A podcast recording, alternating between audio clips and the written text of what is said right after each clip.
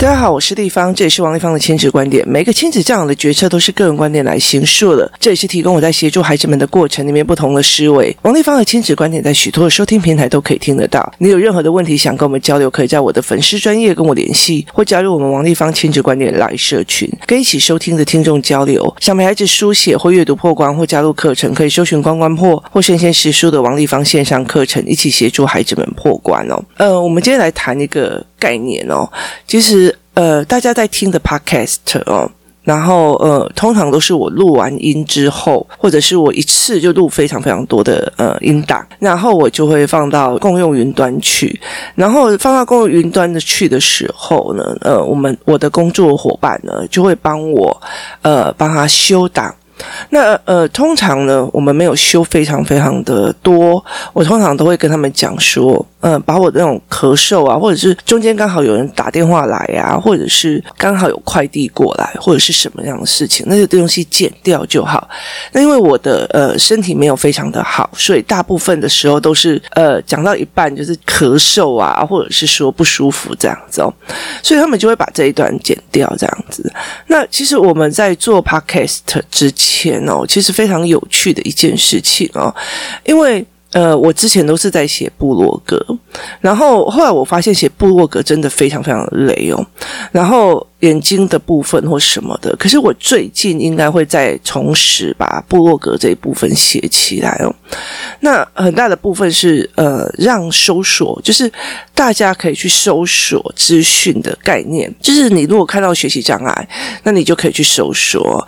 那基本上我其实一刚开始是因为教养的分享，那后来其实我觉得我比较大的责任点放在于是说学习障碍，因为我的两个孩子是学习障碍。生嘛哦，那学习障碍生他跟一般的状况不太一样，那你怎么样去陪他过这个日子哦？就是我们不是资优生，然后我们可能是中等生，或者是有特殊的状况。那呃，我那时候我记得我要做 podcast 之前，因为我觉得我每天我每天在工作室上平日课，然后或者是说我在呃上。阅读思考课，就是孩子们的每一个状况，其实我会在课后的时候，我会分析这个孩子哪些状况，然后需要怎么调，然后需要怎么去破关。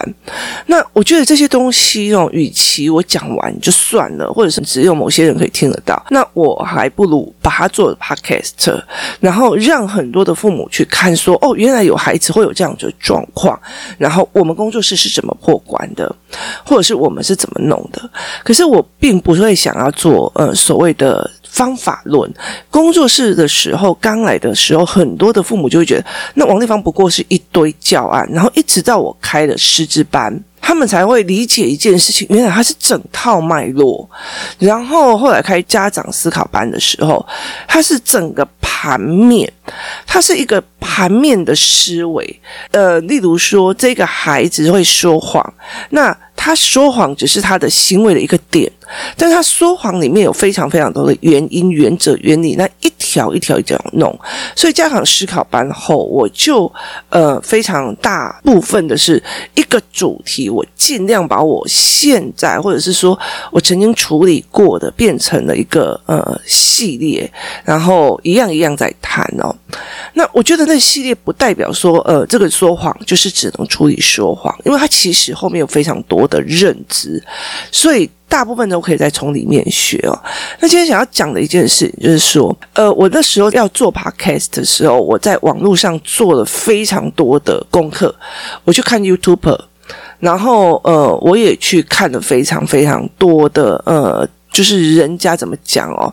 那那时候 podcast 最有名的就是百灵果他们，所以我就会去看他们怎么买东西，怎么做什么东西这样。呃，他们例如每一个人都会讲说他用哪一个麦克风或者是哪一台机器，然后结果后来我觉得，呃，我完全没有办法。我完全听不太懂它的脉络，然后后来我就去呃乐器行去问，可是那个小姐就是你要不要买，然后一问三不知这样子。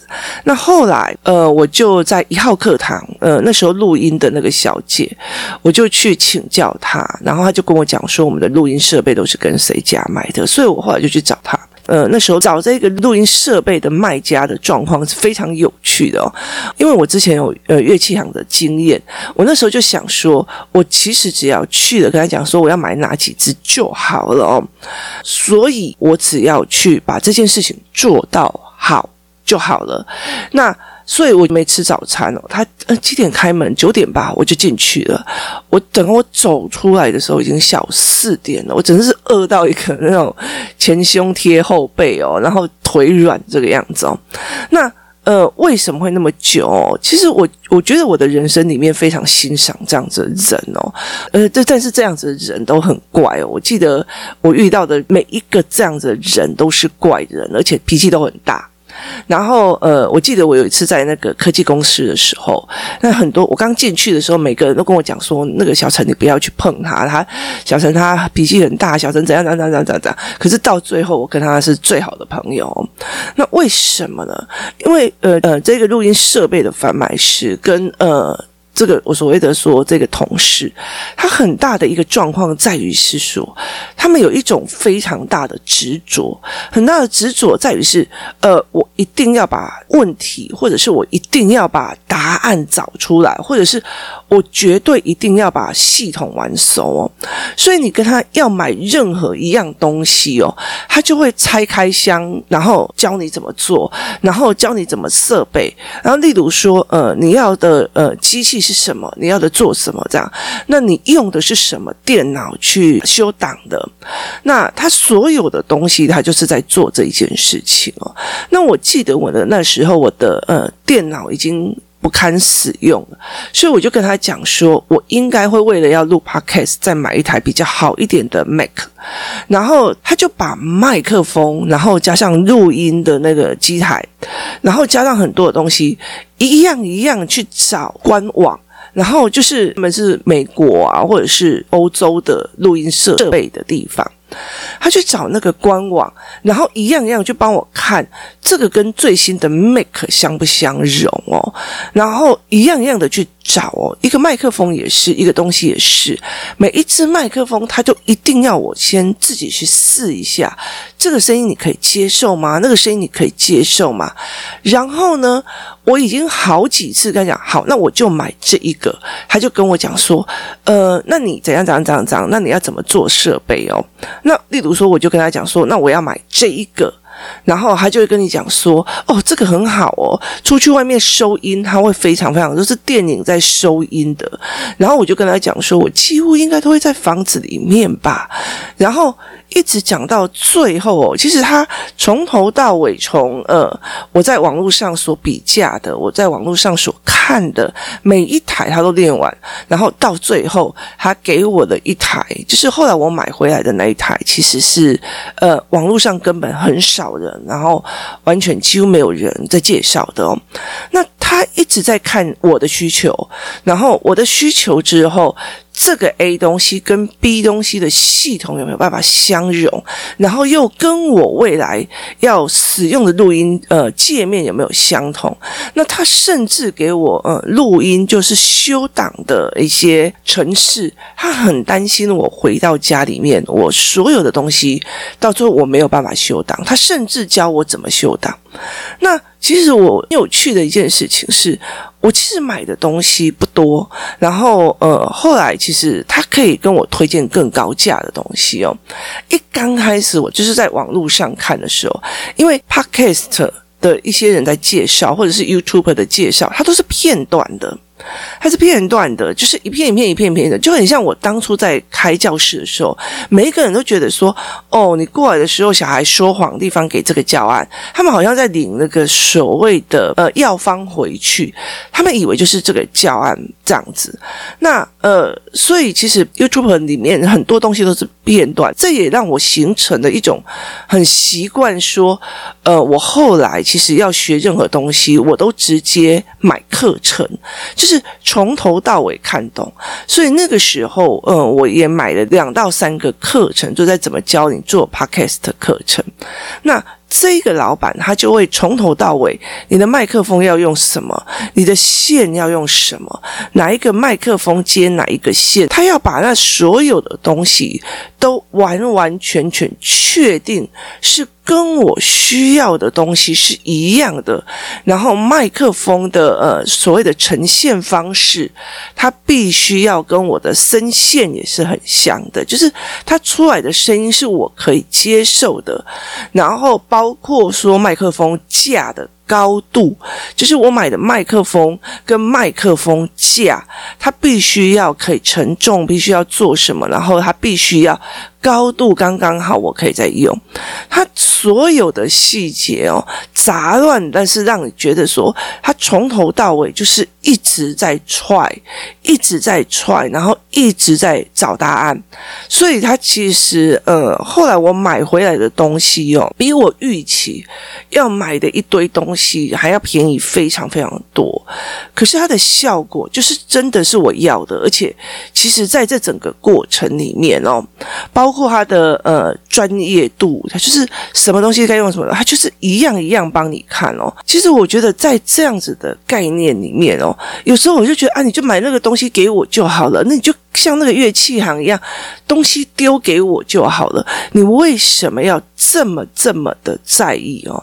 所以其实后来我就跟我女儿在讲说，我好后悔没有带我的孩子去哦。为什么？因为那个态度。那个态度真的是让我非常非常的佩服，他一样一样的细致的在告诉你，一样一样的每一样的线材，他会告诉你这个线材要搭配哪一个东西，然后你要做什么是搭配它的。所以其实后来我到最终我买的东西，其实它就是一个小小像手掌一样大的东西，就是呃录音的转换器。其实它专专门是 for podcast 用的。非常常的简单，容易上手哦。然后它基本上也没有任何的一些呃让我觉得很复杂的一个状况哦。所以其实我后来会在呃人生当中去看到很多的这样子的人。那像我的同事也是哦，你电脑给他修，他会把主机板拆掉，换一个新的主机板，去看看 run 起来顺不顺。好，如果 run 起来还是不顺。那一定不是主机板的问题，它会一样一样拆掉重组，拆掉重组，拆掉重组哦，去把原因跟结构找出来哦。那我觉得在这一方面的人哦，他们对很多的自己的要求是非常非常的严格的。例如说，这个在卖录音设备的这个老板。他对自己是非常非常严格，你不可以呃，客人走出去买到的东西不是他可以用的哦。所以其实我后来会很理解一件事情，为什么有很多的专业的录音是去买设备都要去这个老板那边，他一样一样东西拆哦，然后甚至哦。甚至非常有趣的一些，他连 SD 卡，就是呃录音下来的那个 SD 卡，他都会跟你讲。那里面哦，我后来我没有办法发现说，原来 SD 卡里面有非常非常多的规格。那你以为都是买 mini SD 卡这样子哦？那他们在很多的细致上的，为了让把这一件事情做好，他们很耐烦。就是他们非常的耐烦的去找出一个又一个又一个的原因与架构哦。那耐烦这一件事情哦，是我在他们身上看到。其实，呃，我很容易不耐烦。我的容易不耐烦的原因是。我的思考太快了。例如说，我今天去一个公司，或者是我去一个场域，那我的判断就是哦，他们就在玩什么啊，或在干嘛，或在怎样怎样怎样哦。那我会非常非常的快速的把这个状况全部都呃看清楚了，或者是说这个呃。职场的权力结构，我看清楚了，然后我就会觉得说，这我不要待，那我就会不耐烦，我就会觉得要离开哦。所以，其实对我来讲，我是一个，我妈常常会讲说，我是一个那个虎头蛇尾啊，做事做一半的人哦。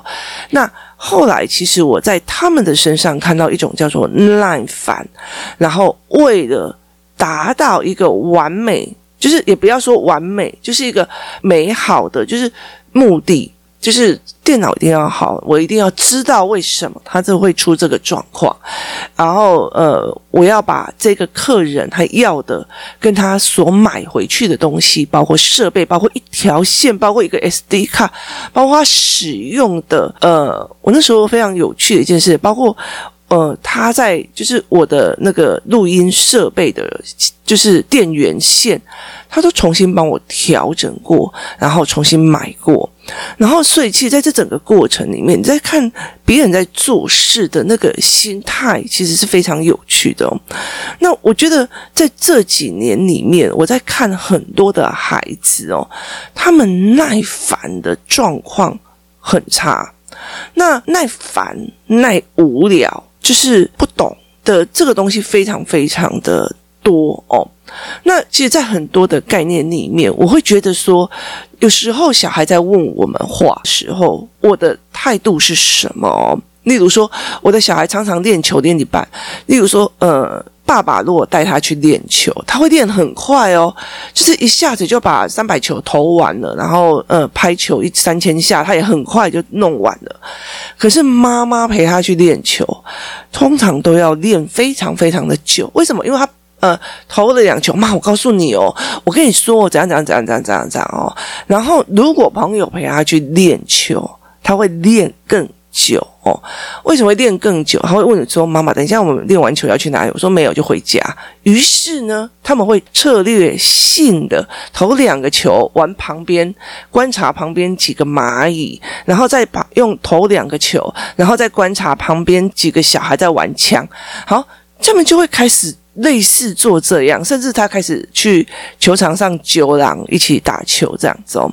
那他们很容易不耐烦，而且他们不耐等。就是我在投球的过程里面，我就一定要马上问你话。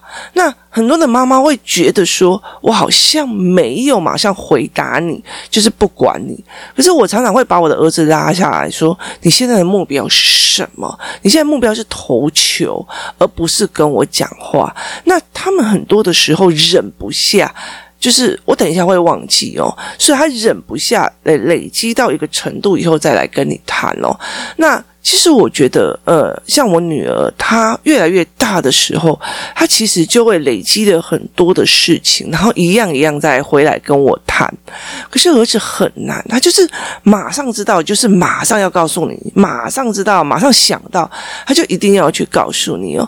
然后他们很快就会跟你讲：“妈妈，我现在吃完饭了，那我能做什么？我该做什么？然后我要做什么？”那其实像我昨天就跟我的儿子。在讲，我说，其实，呃，你的背后目的是想要我往我包包里面的，因为我有一个那个小小的那种任天堂早期的那种红白机，小小的那一种哦，然后我就跟他讲说，呃，你想要玩那个，可是问题在于是，妈妈，我现在好无聊，妈妈，我现在做完事情，我能做什么？好，妈妈，我能做什么？是把。东西丢到别人说我很无聊，你帮我想方法。跟妈妈，请问那个东西可不可以借我玩一下？一个是积极性，一个是。我现在无聊了，你要来取悦我，你要来取悦我，你要来帮我想方法。所以其实只要我儿子讲，妈妈，我现在很无聊，我能做什么？我就说，你可以思考看看如何把字写得漂亮，不要惹你妈生气哦。他就会得到了非常多很奇怪的呃回答，这样子。后来我呃就跟他明讲，我说你完全没有想要直接说你想要什么，你想要用暗示的，别人就该懂哦。其实。其实我真心觉得，不管是男生女生哦，不要去做这件事情哦。我觉得很多东西哦，就是我们在那边暗示男生哦，那条项链好漂亮，那条项链好漂亮。然后那一天，那如果男生就觉得我不想买啊，那你就会更气哦。你别摆明了就讲，我明天这个时候我生日，我晚上要看到这条项链，要不然你日子很难过。就是。很好玩的一件事情，就是你何必去让别人猜，别人猜不到，然后自己在那边生气哦。目标导向是非常重要的哦，然后中间的耐烦也是非常非常重要，然后再来就是一件事情，就是要把事情搞懂，这个态度也是非常非常重要的哦。那我觉得把事情搞懂这件事情是非常有趣的。为什么？因为我从以前到现在，如果我不懂这个孩子为什么这样行为哦。我真的就会很难睡觉哦。那后来真的是 MJ 的那个黄金甲的瑞智膏，真的是解救了我，就是可以让我很好的睡，隔天早上也不会需要咖啡，然后整个头脑会非常清楚哦。那很大的一个部分在于是，我如果这个小孩的行为我搞不懂，我就会一定想要知道中间哪一个没搞出错哦。好，就好像这个呃师傅是一样的哦，这个录音设备加上这一条线，再加上这个麦克风哦，然后再加上这个 SD 卡，再加上这一条电源线，合起来会不会跟你的 Mac 相符？中间哪一个出了一个问题，它会影响到什么什么什么什么？这个人他就一定要把他想清楚，然后我就会一直想清楚。如果 A 小孩他的爸爸跟他的妈妈是夫妻之间的情感产生什么样的状况，而导致 A 小孩有这样的认知，而这样的认知影响到这样的行为，那旁边的所谓的替代性的教养的人，包括阿嬷啊、保姆啊什么，又怎么影响了这个孩子？他的东西是怎么去影响到的？它是一个盘面的，所以其实，在整个过程里面，呃，盘面的思考，然后包括我们在呃家长思考班里面教的盘面的思考，再加上。这个老板的盘面的思考，其实他用在各个地方哦，然后包括在商业里面，包括在人生的规划里面，它是一个盘面的思考。所以在这整个盘面的思考的过程里，这个人会不会耐烦，会不会去想盘面是很重要的哦。可是呃，现在有很多的妈妈，小孩只要认为说我好无聊，就是很想尽办法啊，那你可以去做什么？那我们一起去怎样啊？那我干嘛？然后甚至。他会把小孩的所有的课程挤到满满满，星期一什么，星期二什么，星期三什么，星期四什么，星期五什么，然后星期三因为呃中间是三堂课，他也会跟你讲第一堂是什么，第二堂是什么，第三堂是什么，所以其实他会摆满了。摆满的，到他没有任何无聊或者是需要耐烦的时间哦。所以，其实我觉得在这这几年的呃台湾的国语文的东西里面，很多的东西让我觉得非常有趣哦。你在看雨，就是一个小孩在看雨。看远山的雨，看屋檐滴下来的雨，看呃下雨天跑到河边里面去抓鱼的时候的记忆。好，现在小孩谁会去看屋檐下的雨呀？因为他们人生排得满满的，他谁会去无聊平凡到去坐在窗边，然后去观赏远方山里面的雨啊？所以其实那种是。无聊到一个极点哦，甚至如果我们带小孩去露营哦，很多的爸爸妈妈还会在露营里面带了非常非常多的玩具哦，陪着孩子一直玩，一直玩，一直玩，一直玩哦。他没有无聊到发呆哦。那真的一个小孩无聊到发呆，看远山的雨，看那个这样子滴哦，然后你就会觉得说，你怎么不去跟朋友玩哦？所以其实在这整个过程非常有趣哦。我们有没有给孩子一个耐烦跟无聊的空间？然后我们有没有引导孩子去看盘面？然后盘面跟盘面的连锁效应。那如果孩子可以在看盘面，可以看盘面跟盘面的连锁效应之后，他其实不管在任何一个领域里面，他都会用这样子的思维去做好他的工作，而这个工作会让他在那个地方是有一些。而不是说哦，你想要买这个麦克风，我就给你买这个麦克风；你想买那个东西，就买那个东西哦。所以其实像我那时候从那个录音行出来的时候，我腿是软的，而且那附近哦，就是四点多没有什么东西好吃哦。我那时候真的是觉得说，赶快给我一个东西塞进去，因为我有低血糖了。可是我后来在谈这个过程的时候，你知道，工作室有很多的妈妈就自己根本就完全不会想要录 podcast，但是她想要去会一会这个老板哦。所以其实，在整个过程里面，别人是用什么样的工作心态在工作的？那别人是用什么态度在工作的？其实他是一个非常有趣的思维哦。那他用什么样的工作态度？那我又要用什么样的呃工作态度去看这件事情哦？人对一件事情的好奇，对为什么形成这件事情的好奇，跟耐烦的去找出原则原理。一个孩子为什么说谎？一个孩子要怎么去看懂爸爸妈妈对我好还是对我坏？他怎么去观察这个背后动机？好。那个原因在哪里是非常重要。像我女儿最近，因为她已经快要毕业了，国中要毕业，那我我一直在回想这三年他们的过程里面哦，那其实让我最印象深刻的一件事情，我真的好想好想，就是疫情的关系哦，就是没有办法跟那些父母联系哦。那其实我一直一直很想去看懂。